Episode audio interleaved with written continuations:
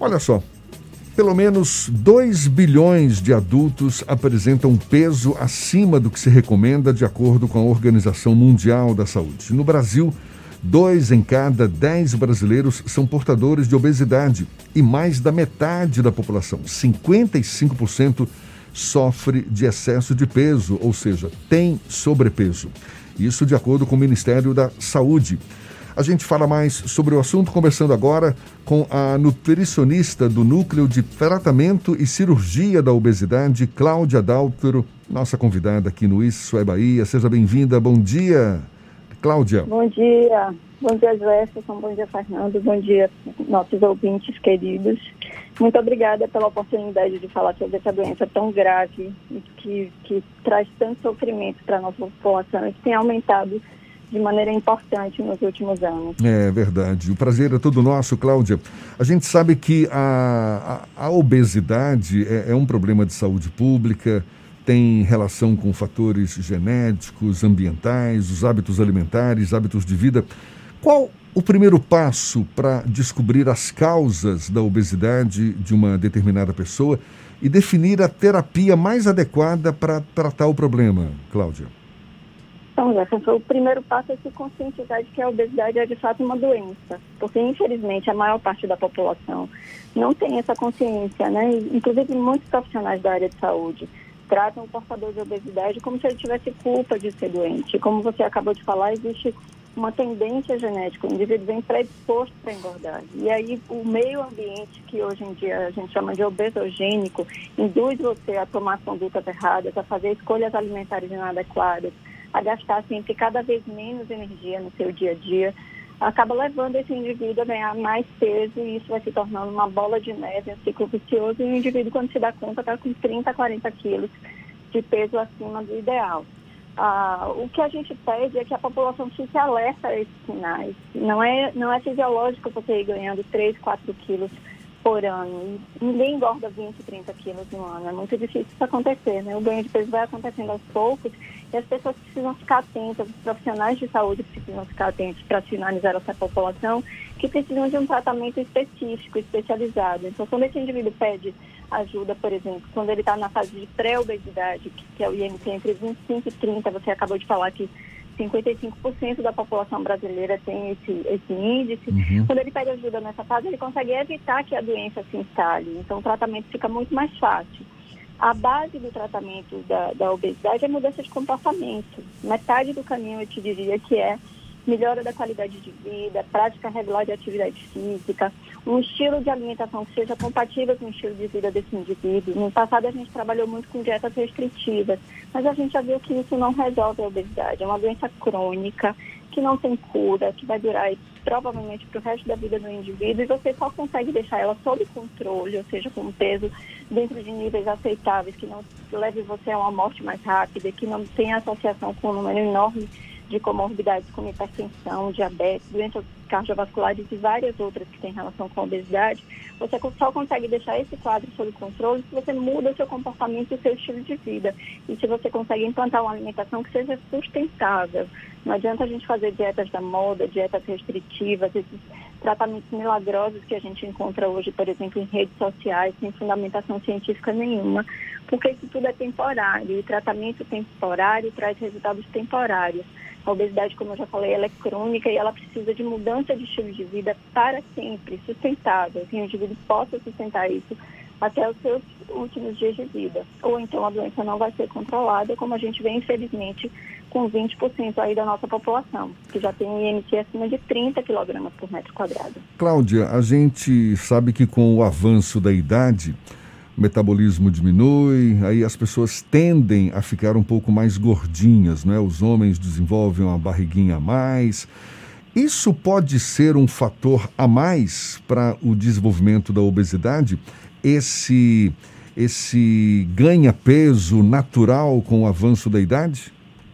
Jefferson, pode ser sim se esse indivíduo não acompanha a, a melhora do estilo de vida à medida que vai envelhecendo, né? Porque o certo seria já que você vai gastar menos energia, o seu apetite diminuir, você ir melhorando a qualidade da sua alimentação, até porque você vai melhorando a sua qualidade de vida, né? Não precisa mais trabalhar tanto tempo, não precisa mais está correndo atrás de profissão, de, de, de evoluir, né? subir na carreira, né? Então seria uma fase onde você deveria consumir menos energia e às vezes a gente não vê isso. A gente vê idosos aumentando cada vez mais o consumo de bebida alcoólica, o consumo de alimentos altamente palatáveis, né? A preferência por carboidratos simples, pão, é, massas de maneira geral. Então, alimentos que não se trazem um valor nutricional adequado. Isso, sim, tem, tem uma relação direta com o crescimento da obesidade. Agora, o fato de haver redução do metabolismo não deveria ser considerado um, um fator de risco tão importante assim para a gênese da obesidade, que a gente já espera esse ganho de peso. Né? À medida que o indivíduo vai envelhecendo, não é à toa que, por exemplo, o valor de normalidade do, do índice de massa corporal dos idosos é maior é de, de 22 a 27, enquanto de indivíduos jovens é de 18,5 a 24,9. Então, existe sim um ganho de peso esperado, um ganho de peso fisiológico, com um depósito um pouco maior de gordura, quando o indivíduo vai envelhecendo, né? Com a formação, inclusive, de sarcopenia, que é uma coisa que tem aumentado, uma complicação que tem aumentado, está relacionado com o envelhecimento e a perda de massa muscular. Mas quando esse ganho de peso é excessivo e esses indivíduos vão para um IMC acima de 30 kg por metro quadrado, na maioria das vezes tem uma outra causa que não só a redução do gasto energético. Cláudia, o próprio envelhecimento. durante os últimos anos, a intervenção cirúrgica para a redução de peso acabou se tornando parte da rotina de milhares de pessoas que tinham algum tipo de problema com obesidade. Mas é possível controlar esse ganho de peso, esse aumento da questão da obesidade apenas com outros tipos de estratégias que não a intervenção cirúrgica, como por exemplo, o uso de uma dieta mais adaptada junto com exercícios físicos, por exemplo? Fernando, depende muito do grau da obesidade. Aquilo que eu falei, se o indivíduo procura ajuda quando ele tem ainda um IMC abaixo de 30, a chance dele sustentar é, um peso saudável para o resto da vida é muito grande.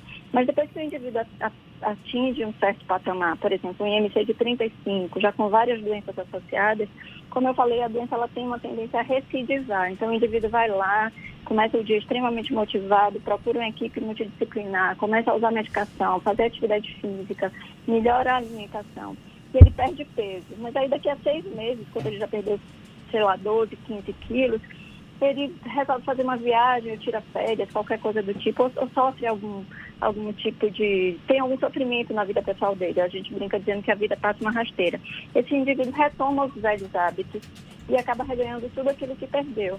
Então, segundo a OMS, por exemplo, entre 90% e 95% dos indivíduos com IMC acima de 30 kg por metro quadrado, quando eles são submetidos ao tratamento clínico, que é justamente alimentação, atividade física e psicoterapia, mudança de comportamento e o uso ou não de, de medicação, ele acaba reganhando todo o peso perdido em até dois anos depois do início do tratamento. Ou seja, existe uma falha muito grande do tratamento clínico. E é por isso que a cirurgia cresceu tanto, porque é, é uma maneira da gente deixar essa obesidade sob controle, mas lembrando que a cirurgia ela não cura a obesidade, ela vai levar você para o peso ideal e se você segue todas as orientações em relação à mudança de comportamento, atividade física e alimentação, você consegue sustentar essa perda. Infelizmente, a cada 10 pacientes operados, 3 voltam a ser obesos, porque não conseguem implantar essas medidas de maneira sustentável né, para o resto da vida. Mas o que a gente sabe, que a gente vê na literatura e na prática é isso: 90% no mínimo dos pacientes com obesidade falham no tratamento clínico e voltam a engordar tudo de novo. É, é, é, é, um, é uma abordagem multidisciplinar, não é? O, o obeso ele tem que estar tá, é, é, ciente de que são vários os fatores que vão contribuir para a perda da obesidade. E, e, que, e que, que fatores são esses que, que não podem ser perdidos ao longo dessa terapia? Você citou aí, não é? Um, uma quantidade grande de pessoas que acabam engordando de novo depois. Por que isso acontece, Cláudia? É, é, falta de preparo emocional, psicológico? O que, que você, como, como é que você avalia isso? Jefferson, um indivíduo portador de obesidade, antigamente a gente é, rotulava muito esses, esses, essas pessoas, né? Ah, é preguiça, é falta de força de vontade, não é porque ele é guloso, não consegue dizer não à alimentação. Hoje a gente já entende que, que a obesidade é doença sim, né? O indivíduo ele vem predisposto geneticamente ele tem, por exemplo, um gasto energético menor do que a gente que é magro. ele poupa energia, ele vem um indivíduo poupador, ele gasta mais, menos energia e ainda guarda esse estoque de energia numa proporção maior do que a gente. Ele tem, por exemplo, uma flora intestinal diferente da nossa, né, ele absorve muito mais os nutrientes e quando a gente avalia a flora intestinal do indivíduo obeso, você vê que é diferente o, o perfil das bactérias que habitam, que colonizam o intestino do indivíduo que tem tendência a engordar é diferente da de um magro. Ele tem, por exemplo, uma propensão maior que a gente chama de fome hedônica, que é aquela fome emocional. O indivíduo come sem estar com fome, não respeita a sua sensação de saciedade, não respeita a sua fome, ele não para quando o indivíduo magro consegue parar. Ele tem uma dificuldade de dizer não, por exemplo, ao excesso de alimentos. Né? A gente viu com uma, uma publicação recente que a gente acabou de fazer que 58% dessa população, da, da, população que foi analisada nessa pesquisa, uma pesquisa com 542 pacientes portadores de obesidade e portadores de obesidade grave, já com, com uma média de IMC acima de 40. 58% tem o que a gente chama de fome noturna. Então, é aquele indivíduo que tem o perfil de acordar saciado, é, fazer o almoço ali meio que por obrigação, sem muito apetite. Quando dá quatro, cinco horas da tarde, ele tem uma fome absurda que ele não consegue dizer não ao alimento. Ele come volumes exagerados, ele belisca muitas vezes. Né? Então, é muito difícil você controlar isso quando você tem essa tendência genética. Quando você está sob tratamento com equipe multidisciplinar, com terapia, com psicólogo, com a nutricionista te orientando com a alimentação adequada para você, personalizada, quando você está aumentando o seu gasto energético fazendo atividade física, é mais, é mais fácil você conseguir sustentar essas mudanças. Mas quando você abandona o tratamento, acaba que volta a fazer os hábitos de antigamente, volta a adotar todos os hábitos de antigamente e reganha peso.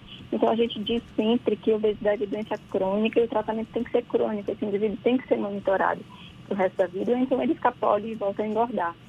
Um outro perfil de paciente obeso que está muito relacionado com esse reganho de peso, essa falha de tratamento clínico, é o hábito de beliscar. Nessa pesquisa que eu acabei de falar, metade da população tem o hábito de fazer pequenas refeições ao longo do dia, às vezes 8, 10 pequenas refeições, né? beliscar, como a gente fala de maneira vulgar.